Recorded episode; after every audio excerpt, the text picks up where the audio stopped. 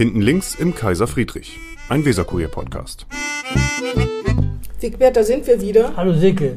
In der 101. Folge des, äh, von Podcast Hinten links, aber mit einer Besonderheit, nicht nur wegen unseres Gastes, die ja immer besonders sind, sondern weil wir heute fliehen mussten.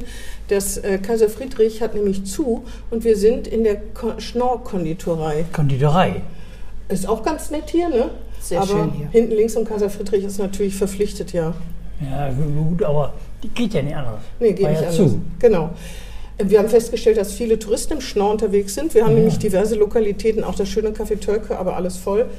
Jetzt kommen wir zu unserem Gast, der das alles mitmachen musste. Eine Mini-Odyssee durch den Schnorr, durchs Schnorrviertel. Henrike Müller ist bei uns zu Gast. Ich freue mich. Hallo.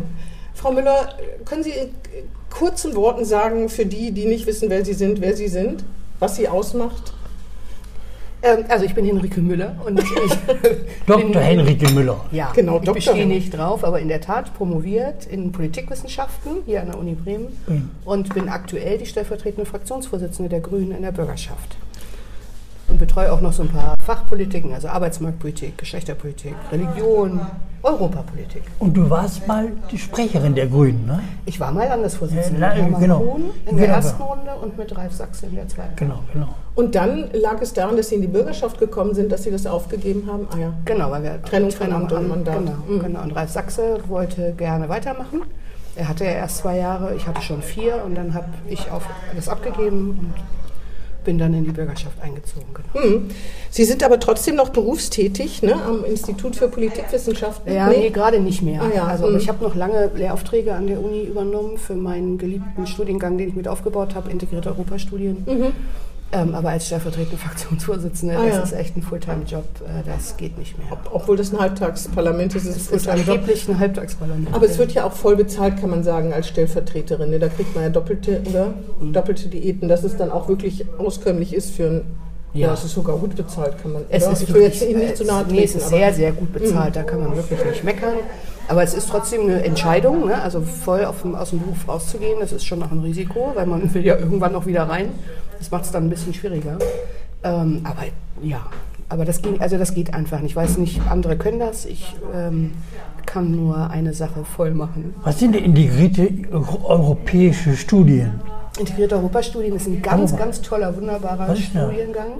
Der vereint Kultur- und Sozialwissenschaften miteinander und hat eben einen unterschiedlichen Blick auf die Geschichte West- und Osteuropas inklusive Russland.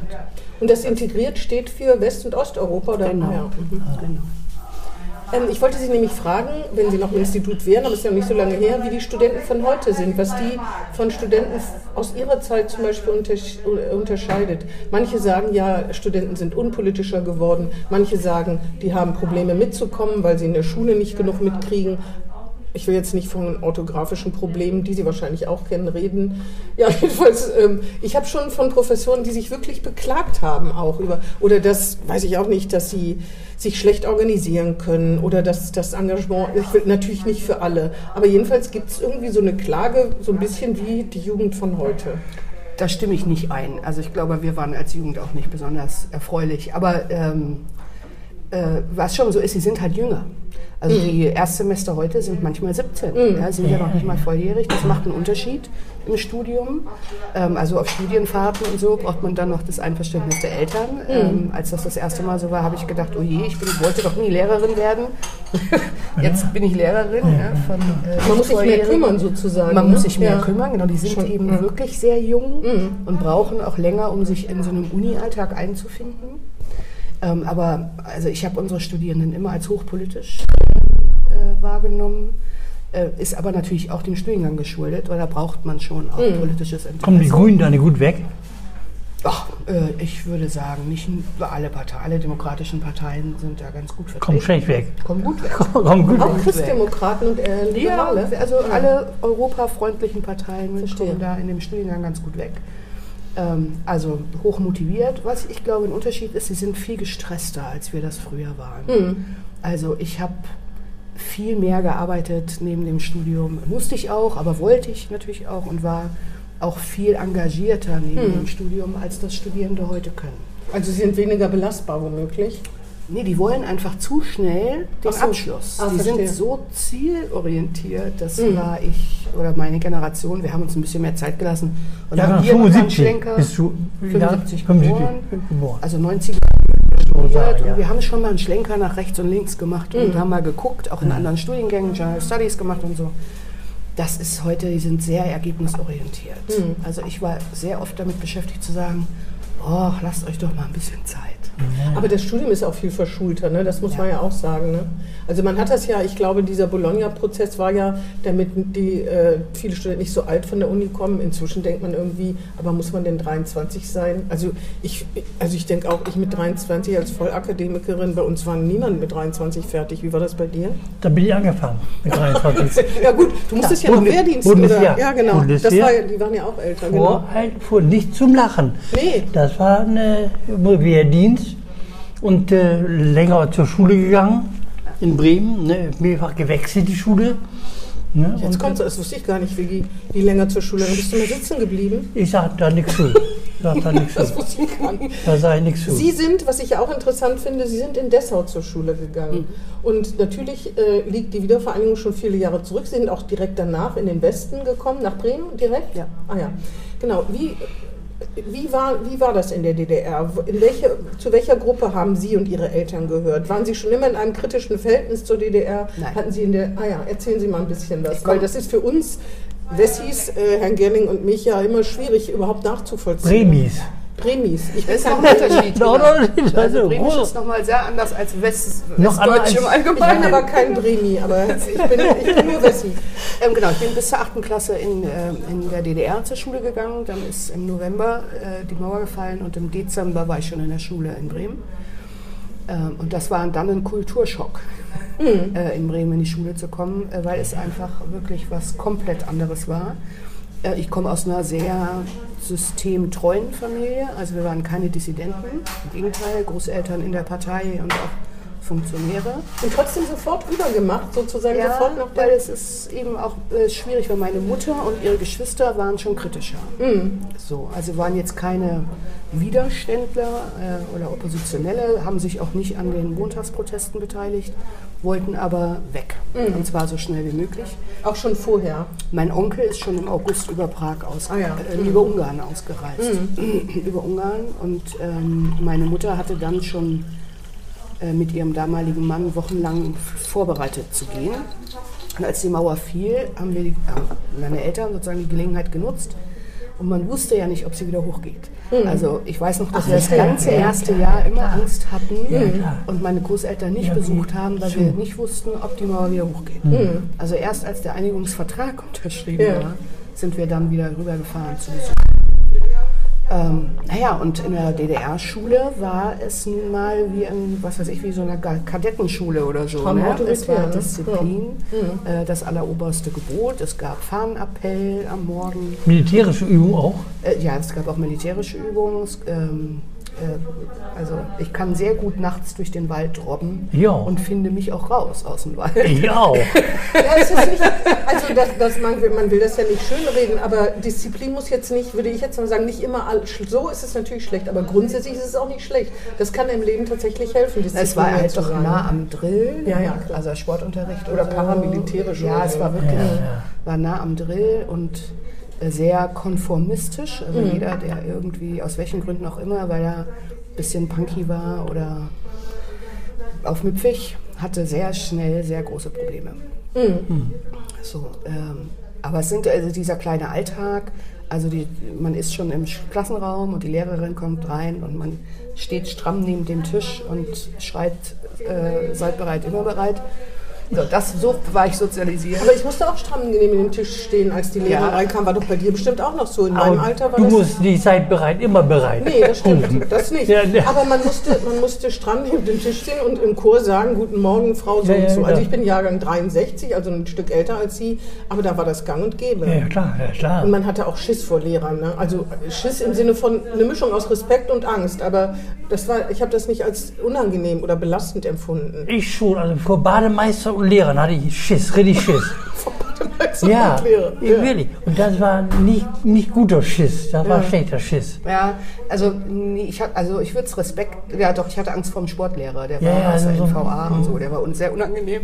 Ähm, aber bei den anderen, bei den normalen Lehrerinnen ähm, war es riesiger Respekt, weil man eben wusste, äh, dass ja, alles Mögliche in der Akte landen kann äh, oder beim Großvater, äh, der kriegt dann Probleme in der Partei, wenn man in der Schule was Falsches gesagt hat und so. Man war sich immer sehr gewahr, dass das nicht nur Auswirkungen auf einen selber hat, sondern auf die ganze Familie. Wie hat man sich denn als Kind in der DDR gefühlt? Oder als, Sie waren ja halb zwölf, 13, ne? mit 14 sind Sie dann, Mhm. glaube ich, in den Westen gekommen. Haben Sie Westfernsehen geguckt? Hatte man immer die Sehn, den Sehnsuchtort Westen, weil da Jeans getragen wurde? So erzählen Sie mal so ein bisschen. Ich, man kann das ja selber immer ganz schlecht nachempfinden. Ich war immer sehr, sehr traurig, dass wir keine Westkontakte hatten. Ich habe erst im Nachhinein erfahren, dass wir sehr wohl welche hatten, ähm, aber eben kon keinen Kontakt haben durften. Ähm, also ich konnte nie auf dem Schulhof mich am Schwarzmarkt beteiligen mit Tintenkiller und was Ach, das gab's. ah, ja. Kaugummis und was Ja, da so ja, äh, ja, wurde. Ich habe auch nie das Vergnügen gehabt, dass mir irgendjemand eine Jeans mitbrachte oder äh, Schallplatten. Ähm, aber das war natürlich heiß begehrt. Und eigentlich hatte jede Familie auch so äh, seine und ihre Westkontakte. Wir jetzt nicht. Ähm, aber man hat äh, in der DDR dann mit den Vietnamesen so einen eigenen Markt gehabt, die dann äh, eben gut im Kopieren waren von so Westchick. und da war meine Mutter dann gut. Meine Mutter Ah, ja. konnte sehr gut nähen. Ah, das ist also die hat äh, immer versucht, das selber herzustellen, was im Westen gerade hip war. Ähm, mal, ja, das gelang mal besser, mal schlechter. Auf jeden Fall so, dass sie sie auch ausgestattet haben Ja, mit Klamotten, absolut. weil das da bei Ja. Teenagern genauso wichtig ist. Ja, ne? natürlich. Ja, ja. Also ich finde, wir waren immer modisch. Aber ähm, ja, es war sehr viel Improvisation, weil im Laden gab es auch nicht so richtig was. Ne? Das nannte man dann immer Oma-Schick. Also man musste schon selber nähen können. Ähm, und sonst, das Fernsehen war bei uns normal. Äh, da haben wir auch ganz offen drüber geredet. Das Hatten Sie war, eine Lieblingssendung? Können Sie sich noch daran erinnern? Dalli Dalli oder sowas? Oder weiß ich, glaube, ein Colt für alle Fälle das, das war so meine Zeit, glaube ich. Nee, Mit zugezogenen Vorhängen oder mit offenen Nee, Vorhängen? das war ganz offen. Offen. Ich meine, das war dann so Mitte der 80er Jahre. Ja, ja, ja. Das war allen klar, dass man das nicht mehr verhindern kann. Ja. Ne? Und wir haben auch irgendwie Musik, west, westliche Mhm. Musik gehört. Auch in der, bei uns gab es so eine Kinderdisco. Die fing um fünf an, war um neun zu Ende. Und da lief nur Westmusik. Also auch von Rolling Stones erlaubt. Nicht mal die Pudis? Nee.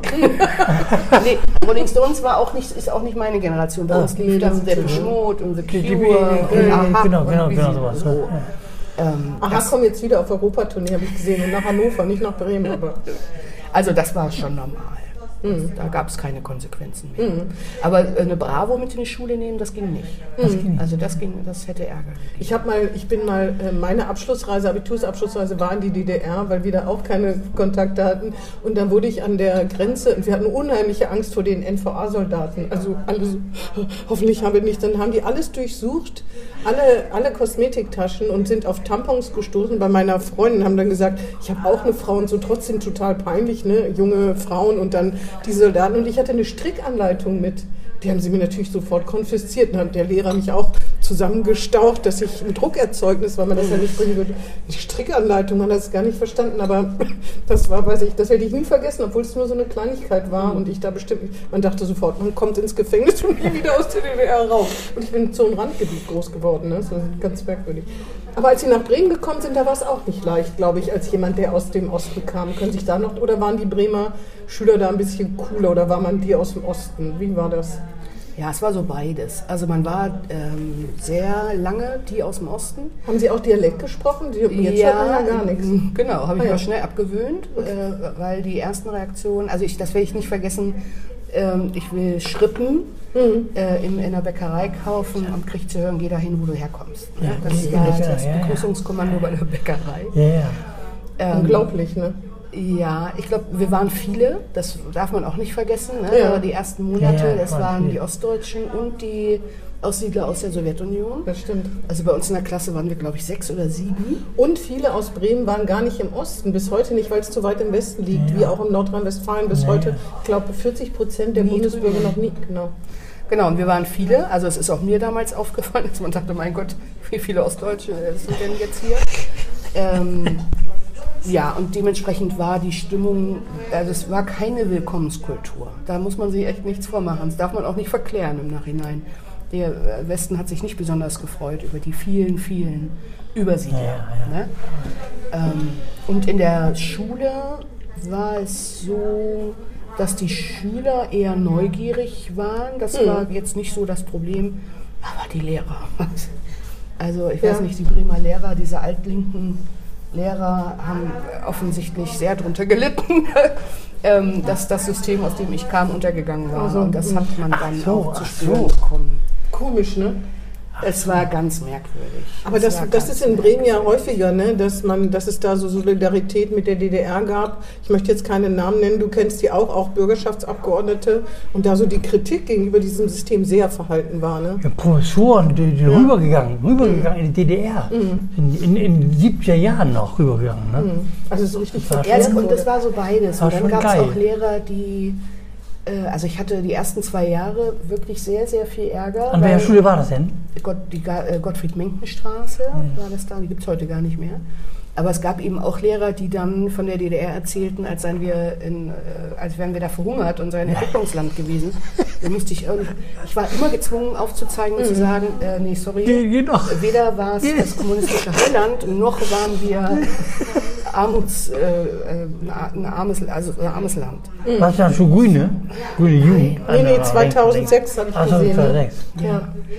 Ähm, also das war schon, also, also es gab so wenig Wissen über die Ja, ja, DDR. ja, es gab ja. nur Heilsvorstellungen oder Vorurteile. Und ähm, also das gab es im Osten über den Westen natürlich genauso, aber das war schon spannend, die ersten zwei Jahre. Ähm, und dann äh, die ähm, Kinder, die aus der Sowjetunion kamen, die hatten es nochmal Noch äh, noch mal ja, ja. dicker obendrauf. Haben Sie, haben Sie, hat Sie das irgendwie geprägt, diese Zeit? Würden Sie das sagen? Äh, ja, weil ich äh, wahnsinnig schnell umschalten musste. Also Gott sei Dank hatte ich offensichtlich so angelegt einen äh, so einen rebellischen, äh, rebellischen Part. Den kannte ich in der DDR ja gar nicht. Da war ich total stromlinienförmig, war in, bei den Pionieren und bei der FDJ und äh, war schon meinungsstark, das schon, aber äh, jetzt nicht besonders diskussionsfreudig, würde ich mal sagen. Und in den ersten zwei Jahren in Bremen blieb mir aber gar nichts anderes übrig, jetzt dauernd zu sagen, nee, das ist nicht, das stimmt doch nicht. Ja. Und das hat dann äh, trainiert für dieses demokratische System. Weil es war auch interessant zu merken, ach, das geht, man kann Lehrern widersprechen. Führte dazu, dass man dauernd der Mutter widersprach, die das nicht so gut fand dann auf einmal, ja, so ein aufmüpfiges Mädchen zu Hause zu haben. Aber das äh, war so äh, mündig werden in, in, in, in äh, wie heißt das, in die Zeit ganz schnell. Zeitraffer. Ja, genau. War schon interessant. Hat Sie das denn auch zur politischen, äh, zum, Poli- zur politischen Arbeit gebracht? Nee, noch gar nicht. Ich meine, dieses Diskussionsfolge, Debatten äh, mit sowas, Auseinandersetzungen, verbale Schätzen? Nee, gar so? nicht. Also ähm, ich war an Politik, also an realer Politik da noch gar nicht interessiert. Ähm, aber es hat dazu geführt, dass ich studieren wollte. Das war gar nicht vorgesehen. Also in meiner Familie hat noch nie jemand studiert und meine Mutter wollte, dass ich irgendwie Friseurin werde äh, und schnell Geld zum Haushalts, äh, weil wir wirklich wenig hatten, schnell Geld zum, zur Haushaltskasse verdiene.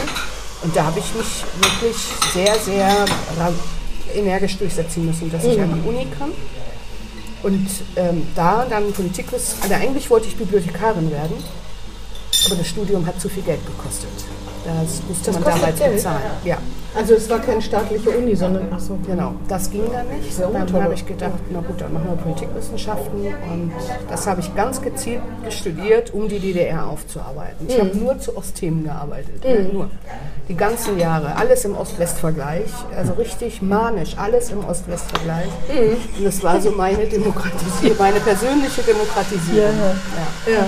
ja, ich kann mir vorstellen, wenn man im Nachhinein, dass man auch denkt, wieso, wieso war das nicht so, dass meine Eltern rebelliert haben? Weil es gab, also ich meine, das ist, sie wussten natürlich, sie wurden ja auch von, Info, also die DDR-Bevölkerung wurde ja auch von Informationen abgeschnitten, das muss man ja auch sagen. Aber im Westfernsehen, da ging es um Mauertote, da wurde natürlich berichtet und solche Sachen. Aber trotzdem, ich kann mir vorstellen, dass dass das wie, wenn man selber weiß, dass der Großvater irgend, was der im Nationalsozialismus war, dass man das an einem arbeitet. Warum war das so? Wer war das und so? Dass, äh, dass das bei Ihnen, weil Sie es ja erlebt haben, nochmal anders war. ne? Ja, ja.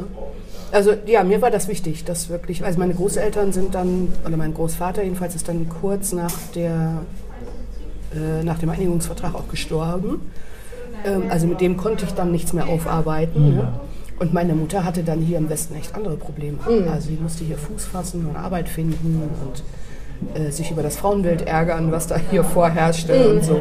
Und Angela Merkel zum Beispiel, die ist ja so, ähn, so, so ähnlich, ist ja gerade abgetreten, Angela Merkel. Wie beurteilst du denn die? Ich bin ein großer Fan von der ähm, Kanzlerin, von der Kanzlerin AD.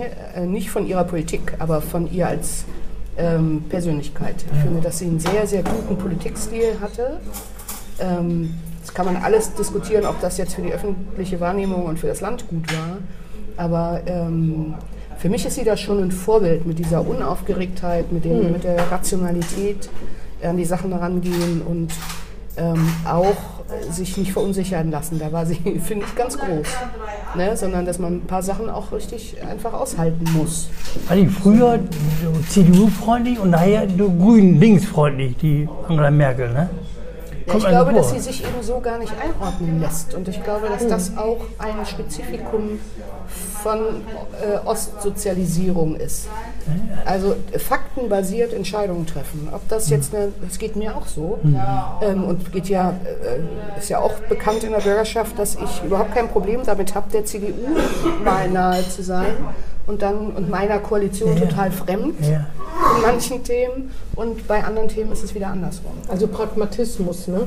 Ja, die beste Lösung. Das finde ich übrigens auch bei Frau Merkel, dass die sich auch nicht hat beirren lassen, wenn alle irgendwie gesagt haben, die ist nicht humorvoll, die kann nicht locker sein oder sowas. Viele machen das ja dann, machen dann irgendwelche Sachen, wo man denkt, oh mein Gott, Home Stories und diesen ganzen Quatsch. Und dass sie das so lange so durchgehalten hat, da finde ich auch, dass, Sehr beeindruckend. das, ist, das ist schon Rückgrat und das gibt es nicht so oft, gerade in dieser Mediengesellschaft, ne, die natürlich viel darauf schielt und dann gehen Politiker halt auch in irgendwelche Art Talkshows, das hat, da hat sie sich ja auch schwer zurückgehalten und machen auch bei anderen Shows mit, ne, Rateshows und zeigen ihr Wissen oder weiß der Kuckuck was, das hat sie ja alles nicht gemacht. Nicht mal Professor Sauer, der Mann. Genau, Der, selbst der, der war noch mehr zurückgenommen.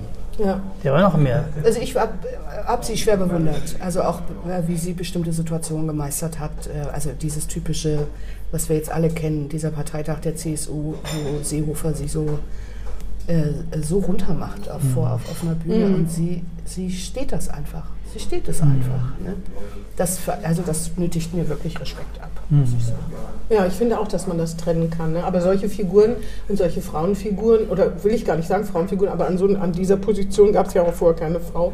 Das gibt es ja nicht so oft, das muss man wirklich sagen, ne? wer das so aushalten kann. Weil Frauen ja oft, ich weiß nicht, Sie können das viel besser beurteilen, weil Sie sich damit viel mehr befassen, sich viel schneller verunsichern lassen, weiterhin äh, in dieser Welt als Männer oft. Und die ist ja als einzige, ne, Angela Merkel, als einzige oder eine der wenigen selber zurückgetreten. Ne? Das ist ganz, ganz wichtig. Bei Adenauer nicht, bei Erhard sowieso nicht, bei Kiesinger nicht, bei Willy, habt, ja? So ein bei Willy Brandt nicht, bei Kohl nicht. Obwohl bei man hat ja auch schon ziemlich genau zu verstehen gegeben, dass sie es schwierig kriegen, Ja, aber kriegen würde. die ist mit Ehren abgegangen. Das hat mal Kohl geschafft. Ne? Nicht mal Kohl.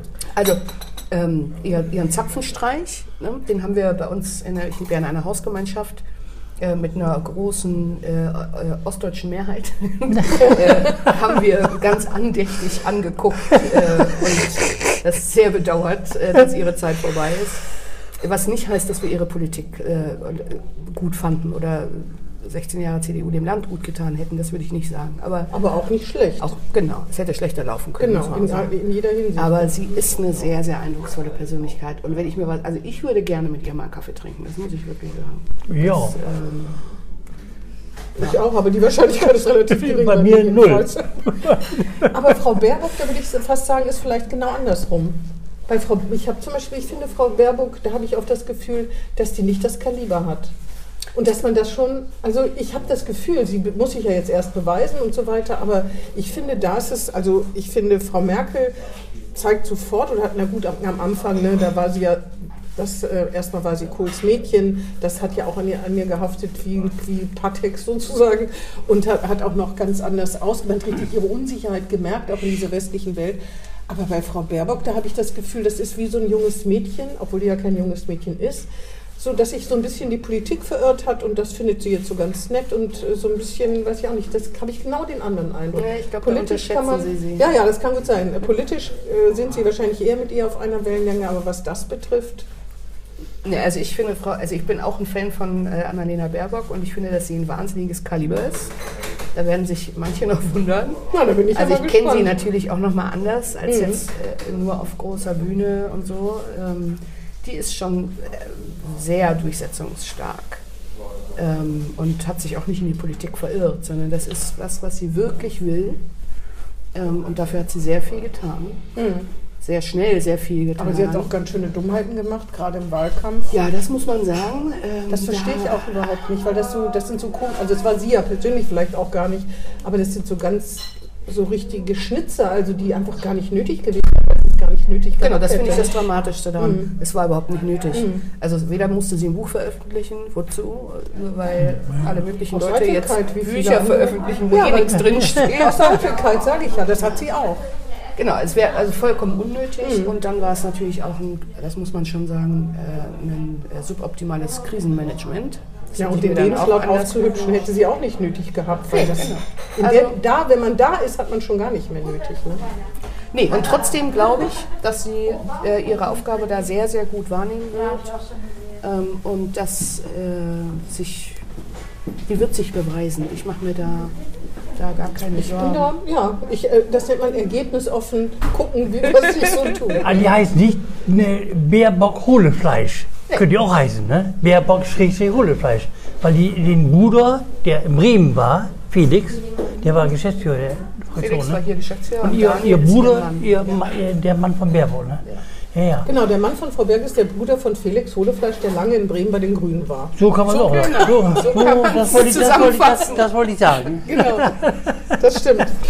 Frau Müller, nochmal zurück zu Ihnen. Auch wenn man auf Ihre Homepage guckt, da fällt aus, dass Sie den Hund auf mehreren Fotos präsentieren. Einmal sitzen Sie mit Ihnen an so einem kleinen Frühstückstisch vor dem Haus wahrscheinlich. Da denkt man jetzt nicht, dass Sie in einer, in einer wenn ich das mal so sagen darf, nicht das billig Ossi-WG wohnen, sondern denkt, das wäre so Ihr Haus, das ist so ein klitzekleiner Tisch, wo gerade Sie und vielleicht noch eine Person dran hat.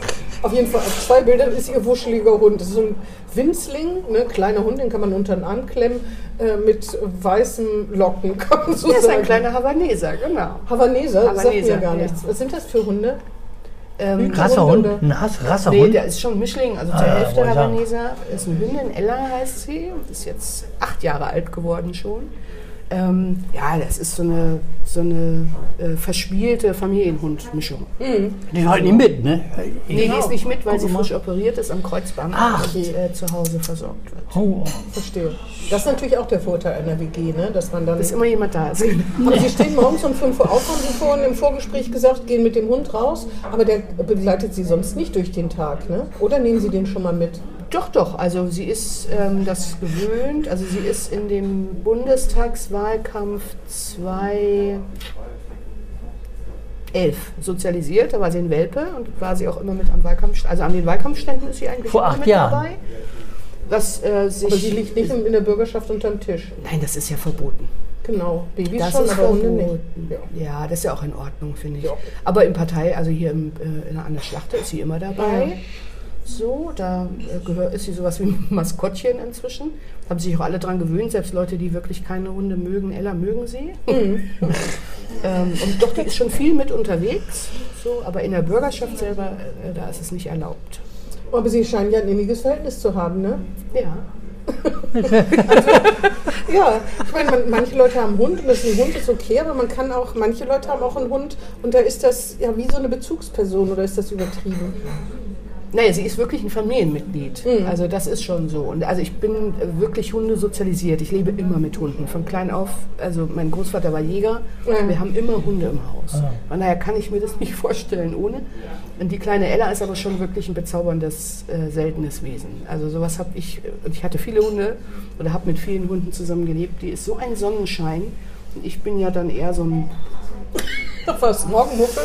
Ah, den Tagesmuffel würde ich sagen. Das merkt man jetzt, das können Sie aber im Moment sehr, sehr gut verbergen. Muffel auch schon viel durch die Tage, aber sie lässt es nicht zu. Das ist natürlich toll. Ähm, Oder sie macht ja dann immer so den Erstkontakt zum Menschen und dann ist das Herz schon erwärmt und dann komme ich. Dann Das ist, ja, schon fast therapeutische Wirkung sozusagen. Ne? ja, schon. Also die ist wirklich ein Sonnenschein, das kann man nicht anders. Oder jetzt Dass sie Muffel sind, das glaube ich nicht.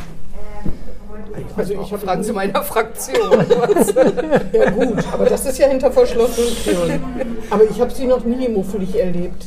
Ich hab sie, wir haben mal uns mal unterhalten, da ging es um Europa, weil sie auch im Europapunkt ne, gearbeitet Ja. haben oder da immer noch zum Vorstand, glaube ich, gehören. Aber ich habe, also weiß ich nicht, du? Hast du muffelige Erfahrungen mit Frauen? Schon, ja, ja. Jeder darf ein Mehrere. bisschen muffeln. Mehrere. Mehrere. ähm, Europa. Sie, achso, nee, erstmal wollte ich noch wissen, warum sind Sie bei den Grünen gelandet 2006? Kam da noch was anderes in Frage oder war klar, es müssen die Grünen sein?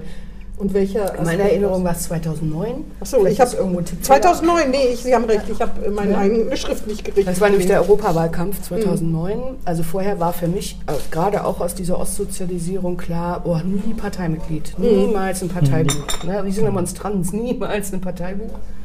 Dann habe ich eben sehr viel überparteilich europapolitisch gearbeitet, viele, viele Jahre. Ähm, und wir haben damals mit dem Europapunkt auch so überparteiliche... Unter der Bürgerschaft ist er immer noch? Genau, so überparteiliche äh, Wahlkampagnen gemacht, um bei der Europawahl die Wahlbeteiligung zu steigern. Und da habe ich 2009 gemerkt, wenn du den Leuten nicht sagen kannst, für welche Partei du da stehst, interessiert die das nicht. Ähm, genau, da war ja Helga Trüppel die äh, Kandidatin. Und grün nah war ich, würde ich sagen, sowieso schon. Habe auch als studentische Hilfskraft für Hermann Kuhn gearbeitet, als er in der Bürgerschaft war. habe ihm so zugearbeitet. Und dann war es naheliegend, dass ich zu den Grünen gehe, also wegen der Bündnis 90-Geschichte äh, und weil ich eben hier sehr viele Grüne und die grüne Politik schon kannte. Hat Helga Trübel das gemacht, sozusagen. Genau, Helga Trüpel, Hermann Kuhn waren die Die haben gesagt- Einstiegsdroge. Äh, Genau, genau, die Einstiegsdroge. ja, die Droge. Verstehe. Ähm, Sie haben, wenn Sie sagen, dass Sie sehr viel Europapolitik gemacht haben, dann ist das doch wahrscheinlich, also kann ich mir vorstellen, ist ja für viele andere auch ziemlich deprimierend, was in den letzten, was die Pandemie angerichtet hat und was überhaupt da, da passiert. Ich kann mich noch erinnern, vor ungefähr zehn Jahren wurde über eine europäische Verfassung diskutiert und man hatte den Eindruck, dass man das hinkriegen könnte, eine europäische, die Vereinigten Staaten von Europa. Und heute sind wir so weit weg davon, auch natürlich durch Länder in, im Osten, im äh, Osteuropa. Aber das ist, ich will sie jetzt nicht, äh, zu, nicht zum Weinen bringen, aber das ist schon extrem deprimierend, oder nicht? Das ist es. Und es äh, fällt auch zunehmend schwerer, ähm, so eine EU-Enthusiastin zu sein. Das sind sie aber Äh, noch. Ich bin es immer noch, aber ähm, mir fehlt die Perspektive. Das muss man, also muss ich wirklich ehrlich sagen. Also ich erinnere mich wirklich äh, 2004, ne, als wir die Osterweiterung hatten, haben wir gesagt, so und jetzt, das kann alles Mögliche werden mit diesem Kontinent und es kann toll werden. Ähm, und heute habe ich wirklich Sorge, ob wir überhaupt die Gemeinschaft beieinander halten können. Also äh, der Brexit, ne, darf man nicht vergessen. Genau, es ist so ein Rückzugsgefecht. Ja? Also man war viele, viele Jahre mit Integration beschäftigt. Es gibt auch nur eine Integrationsforschung. Und wir sind aber jetzt in so einem desintegrierenden Prozess. Ja, und wie sich manche Länder entwickeln, das hätte man niemals für, für möglich gehalten, Und wenn man man fragt sich zwischendurch, möchte man eigentlich noch äh, Teil einer Gemeinschaft sein, wo solche Länder Mitglied sind? Absolut. Ja, solche Diskussionen führen wir ja durchaus. Äh, oder wie weit lässt man es in Polen, Ungarn, jetzt stehen in Fra- in Frankreich Wahlen an, wir wissen nicht, wie es ausgeht. Wie weit lässt man das in diesen Ländern kommen und bleibt trotzdem Teil der Gemeinschaft? Also irgendwann muss man sich auch mal fragen, ob Deutschland austreten muss? Nee, aber ist das die Gemeinschaft, die wir ist das die Gemeinschaft, die wir meinen? Und ähm, ich hoffe wirklich, dass die Länder, die so eine wertebasierte Haltung haben, die auch wieder massiver vertreten. Und die anderen rausschmeißen. Oder durch Auflagen, was ja immer Genau. durch Auflagen dazu bringen, dass sie dann wirklich gehen oder sich ändern. Ist aber natürlich auch sehr, also ob Deutschland da gerade ne, äh, so eine Rolle spielen sollte, ist halt die große Ja, aber die Frage. deutsch-französische Achse war immer gut, ne? also für, für solche Motorprozesse. Ähm, Frau Merkel und Herr Macron, haben sich gemocht, aber haben nicht so Ja. richtig was auf die Wege gebracht. So. Ähm, ja doch, ich glaube, dass wir in der Tat auch mit äh, EU-Mitgliedstaaten wieder so umgehen müssen, als seien sie keine. Also dass man über Sanktionierungen und Unterstützung der Zivilgesellschaft, wie man es mit Drittstaaten ähm, äh, oft ja auch macht. Äh, also die Zivilgesellschaft stärkt, damit in dem Land sozusagen die Opposition gestärkt wird. Aber ist die, die, die Staatlichkeit nicht das Problem? Die Staatlichkeit Italien, England jetzt gerade, Frankreich auch, nicht? Ne, Österreich, ich weiß, die Staatlichkeit selber, die ja eine Geschichte von 200 Jahren hat, die ist vielleicht das, die hindert daran, dass Europa zusammenkommt oder auseinanderfällt, vielleicht jetzt. Also dass die, denn diese Nationalstaatlichkeit Ja, ja. in der Tat behindert ganz oft den Fortschritt Genau, äh, in genau. der europäischen äh, Integrationsgeschichte. Das ist schon so. Also jetzt sehen wir mal die, ich will das gar nicht inhaltlich vertiefen, aber die Asylpolitik kommt nicht voran, ähm, Ja, ja. obwohl die Kommission da einen tollen Vorschlag nach dem anderen hinlegt, weil nationalstaatliche Logiken das verhindern. Genau. Jetzt bin ich Die ja man aber auch ein bisschen verstehen muss. Ängste ja auch. ja, ja, klar. Ich kann, man kann klar, das immer klar. verstehen, aber es ist, das hindert, Hindert, äh, ein ja, ja, gemeinsames stimmt. Vorankommen. Und ich bin ja auch äh, Mitglied im Ausschuss der Region, in diesem Kommunalparlament in Brüssel. Und da ist die Debatte eine ganz andere. Also die Regionen sind äh, viel weiter und die Städte, als es ihre Nationalregierungen sind. Also ich habe mit ungarischen und polnischen Kollegen, bin ich mir total einig. Hat Bremen ja mal versucht mit, mit Groningen, Ja. die neue, neue Hanse-Regio. Aber das liegt doch bei den Regierungen auch daran, dass immer der Wahlkampf im Hintergrund steht. Zum Beispiel jetzt bei Macron, der, der wird nun mal nächstes Jahr gewählt und der muss eben zusehen, dass er im Amt bleibt. Und das ist auf kommunaler Ebene ja auch nicht so, weil ein gro- großes Thema ist ja immer der Identitätsverlust. Das war jedenfalls 2004, als es um die Verfassung geht. Dann verlieren alle, dann sind wir nur noch Europäer, obwohl das ja eigentlich schmeichelhaft ist, Europäer zu sein, denke ich. Aber nichtsdestotrotz. Aber bei den Regionen, das ist ja heute noch so, dass die Regionen so stark sind, dass man, wie, wie soll denn Bayern seine Identität verlieren als Freistaat? Wie soll denn Bremen seine Identität verlieren? Das kann ich Ja, mir Ja, aber für die Ost-, mittel- und osteuropäischen Länder ist das natürlich wirklich ein Knackpunkt. Also für Polen, die gerade mal wieder in, sozusagen in ihrer Nationalität angekommen sind, Ja, die ewig unterdrückt Ja, wurden, stimmt. okkupiert und besetzt, äh, oder auch für Ungarn, ähm, ist das ein richtiger Knackpunkt. Dass das dann so über die Maßen, äh, über unsere, also über unser Verständnis von Nationalgefühl geht, ähm, ist hoffentlich nur ein Entwicklungsschritt. Also ich bin den vielleicht auch wegen der Ostsozialisation doch immer noch ein bisschen gewogener. Ähm, und, äh, Als ob sie jetzt übertreiben, damit sie hinterher das richtige Maß finden, so ungefähr. ja, genau. Also sie Ja. sind halt immer noch in einem Transformationsprozess. Das gilt auch für Ostdeutschland, für viele, die äh, da noch leben. Es ist, also eine Demokratisierung ist nicht in 30 Jahren geschafft. Nee. Schon gar nicht, wenn man ähm, Genauso umgekehrt die Engländer, die haben ja, ob das Fund, ob das Linksverkehr war, die haben ja Immer, immer ein extra Wurst. ein Ja, extra genau. die, da ist eine Bereinigung, dass sie raus sind.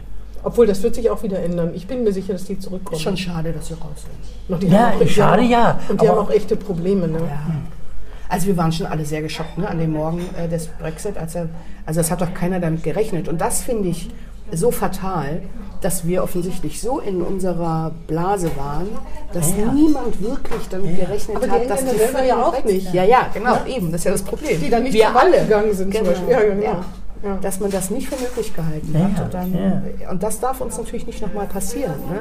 Dass wir uns so sicher sind mit all dem, was wir erreicht haben. Es ist eben nicht sicher. Also Ja, weder und, und die Briten sind speziell. Ja. Schon immer gewesen. Das mit dem Linksverkehr, ich meine Linksverkehr und mit dem Pfund, also da eben auch irgendwie dabei sind, aber auch nicht so richtig. Ja, und eine Insel ist eine Ein Insel. ist Fuß, Insel, ja, ne? ja. ja. es ist Vorgelagert der USA, ne? die fühlen sich als USA. Ne? vorgelagert. Ja. Ja. ich sag mal, der, der Tunnel, der, der ne, Channel, der ne, Kanal hat aus unserer Sicht 60 Kilometer, aus deren Sicht 6000. Ne?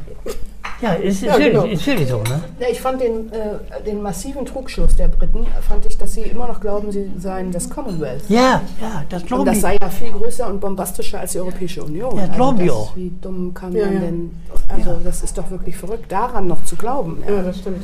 Da glaubt ja nicht mal mehr die Queen dran. Also das ist Die Queen. wirklich verrückt. Wirklich, das war verrückt.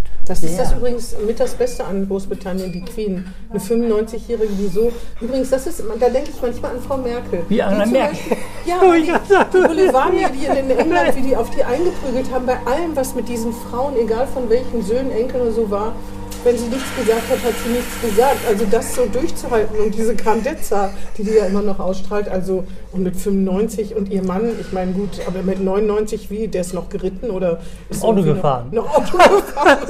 ich weiß nicht, ob er nur um den Buckingham Palace fahren durfte Nee, oder aus Windsor Sandringham. Castle. Ah, ja, genau. Das ist der Auf Unfall jeden gewesen. Fall, die ist auch so, wo ich manchmal denke, das muss man auch erstmal hinkriegen. Ne? Also das einfach auszuhalten und sich auch nichts anmerken zu lassen. Ne? Und die ist ja noch viel länger. Die, Auch ja- eine beeindruckende Ja, Persönlichkeit. ja, Absolut. Absolut. 2051 ist sie jetzt Ich hoffe ja, dass die 100 wird und dann, dass man dann nach London fährt, wenn da gefeiert wird. Das ist bestimmt, also nach der Pandemie, das ist bestimmt hochkarätig. Ja, ich, ich sag mal nichts. äh, wieso? Du fährst doch auch dahin, oder? Wenn die stirbt. Ich hoffe, Nein, die wenn die stirbt vor 100 mir. wird, dann fahren wir zusammen nach London, Vicky. Vielleicht noch ein paar Sätze Ja. ähm, zu Ihren Hobbys. Man, also, was, was, Sie gehen mit dem Hund raus, was machen Sie noch? Was, was würde man so als, das, das, was Sie erzählen wollen als Privatperson, was sollte man davon, könnte man von Ihnen wissen? Ja, ich glaube, ich bin wirklich eine ausgesprochene Leseratte. Ah, ja. Also das ist... äh, Sachbücher oder Roman? Ist Ja, das Mangler? beides. Beides. Der, der, ich meine, das ist leer. Beides. Was lesen Sie denn gerade? Lesen? Ähm, also gerade habe ich da liegen so ein kleines Heftchen, was ist europäisch?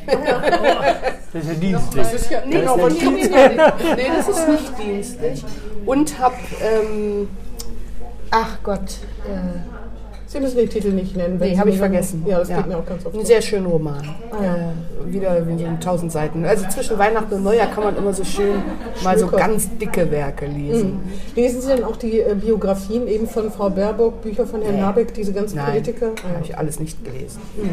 Also überflogen, also nicht wirklich gelesen. Ich habe so quer gelesen, um zu, mitreden zu können, aber Oder Scholz. es interessiert mich nicht. Also ähm, ich lese gerne eine Biografie, wenn äh, Frau Merkel mal eine schreibt. Ne? Oder ich habe wahrscheinlich aber von, von aktuell in politischem Geschäft befindlichen Menschen lese ich eigentlich die Bücher nicht. Obwohl das ja auch echt eine richtige Pest ist, ne? Fast jeder schmeißt so ein Buch. Ja, ist so. Ja, ne? und in der Regel steht nichts Originelles drin. Entschuldigung, aber man ist, weil wenn man so fest im politischen Alltag ist, äh, kann da auch nichts Relevantes drinstehen. Kommt ja gar nicht dazu, Sollen sie ne? zehn Jahre später machen, Ja, ja. wenn sie im Rückblick drauf Genau, gucken genau. und so. Ja, Ja, man darf sich auch mit keinem verprellen. Man muss ja immer so einen Eiertanz Ja, genau. hinlegen. Ja, ja, klar, genau. klar. Naja, ich glaube, dass Verlage natürlich oft ja auch mit Co-Autoren auf die zugehen und sagen, also mach Robert. Habeck zum Klar, Beispiel, klar. wenn das nicht, oder auch Frau Baerbock, wenn das nicht die beste Gelegenheit ist, um Geld zu verdienen und darum geht es dabei natürlich. natürlich. Die, einen die eine Eitelkeit, da spielt der Politik ja auch eine gewisse Rolle. Wer nicht, wer introvertiert ist und am liebsten mit niemandem zu tun hat, der kann kein Politiker werden. Das muss man ja auch sagen. Ja, genau. Ansonsten bin ich so ein, so ein Bauhaus-Fan. Also wenn es Dessau. irgend genau Ah, ja. ne, mit Bauhaus aufgewachsen. Ja, da sind sie natürlich hier nicht so Äh. gut bedient wie in Dessau. Ne? Nee. Ich finde alles Bauhaus in Bremen, Bau- Bauhausstil in Bremen durchgängig. Bauhaus? Dachte ich so. nee. Wo So denn? quadratisch praktisch gut. Ach nee, nee, nee, nee. Wenn, wenn nur quadratisch schon Bauhaus ist. Also von daher ist da auch viel Literatur zu Architektur Ja, ja. und, und, und Design. Ist ja auch Weimar, so dabei. nicht Dessau. Weimar. Nicht Dessau, nicht Erst, Dessau. erst Weimar, dann Dessau, genau. Wollte ich sagen. Das ist so ein Hobby. Ja. Und dann natürlich wird tatsächlich der Hund. Das ist ja mehr als ein bisschen rausgehen. Kann der auch was? Also, Ach, unheimlich viel. Der, der schlau. Kunststücke meine ich so. Nee, ich habe ihr keine Kunststücke so. beigebracht. Das machen die Nachbarsmädchen gerade. Und zeigen mir dann immer ganz stolz, was Ella alles kann. Ich, ich mag das nicht so gerne. Ähm, aber wir waren natürlich in der Hundeschule und was man so macht. Ne? Und hat sie Abitur gemacht? Hat sie das? Studieren. Ich befürchte. Naja, also ich habe zwischen, es gibt ja auch so Intelligenzspielzeug für Hunde. Ja, Also Wo mein man Hund, so Futter unter und, ja, ja, und dann ich müssen wir würde sagen, der, mein ja. Hund ist ein sportlicher Hund. Die intelligenteste ist sie nicht. Das ist nicht schlimm. Das hat nicht funktioniert. Nein, ist, ja. also ihr Abitur hat sie nicht, aber jede Menge Sportabzeichen. ja, das ist auch, ist auch was. Die meisten sagen, keine sei nur intelligent, der Hund. Der Hund, der, Die ist meisten sagen, sie haben noch Traumata von den Bundesjugendspielen. Gibt Ja. sie heute überhaupt noch? Ich weiß das gar nicht. Nee, gibt- Aber da haben sie auch dran teil, noch teilgenommen, oder? Ich nicht. Nee, ah, dann gibt es sie schon lange nicht mehr. Aber du hast dran teilgenommen, oder? Ja, ich, natürlich. Der hat ja Herr Frohm war vor, vor letztes Mal da. Der hat ja gesagt, die gibt es noch in kleinerer Form, aber Ah ja, mm. irgendwie. Ich habe nur auf Twitter gesehen, dass Kollegen aus der Bürgerschaft aus einer großen Fraktion sich gegenseitig ihre Urkunden Von den Bundesjugendspielen. Es gab ja immer die Teil, quasi eine Ehrenurkunde und die Teilnahmeurkunde. Ne? Also jeder Depp, das hat man schon aus didaktischen Gründen, hat eigentlich eine Urkunde bekommen, soweit ich weiß. Und ich weiß, wer sich gut stellen konnte mit denen, die gemessen haben. Und dann immer so, mach mal beim Weitsprung 10 cm. Aber nicht, wenn du geworfen hast und der Ball ist da hinten losgegangen. Das würde bei mir passieren. Das ist, das ist offensichtlich auch bei Henry. Nee, nee, nee, Ach so, nee, nee. bei aber mir du hast es habe ich nur gesehen, habe ich nur gesehen. okay. Bei mir nicht. Ich war, ich war gut im Weitwerfen. Wie der Hund, wie der Hund so. Sport, viele Sportabzeichen, äh, nicht so intelligent. Na, aber du hast das Abitur ja wohl auch geschafft. Ja, gerade so. Aber wirklich gerade so. Ja, über, den, über deine Schulkarriere müssen wir ein andermal reden, wenn wir mal einen Lehrer zu Gast haben. Frau Müller, vielen Dank, dass Sie bei uns waren. Oder hast du noch eine Frage, die auf Nein. dir auf den Lippen brennt? Ja, vielen Dank. Hat sehr schön. Ja, hat Spaß Ja. gemacht. Gut, dann tschüss, Vigi. Tschüss, tschüss, Frau Müller. tschüss, Bis zum tschüss, nächsten tschüss, Mal. Frau Müller. Frohen Rutsch. Tschüss, ja, gu- genau. Das war Hinten links im Kaiser Friedrich, ein Weserkurier-Podcast.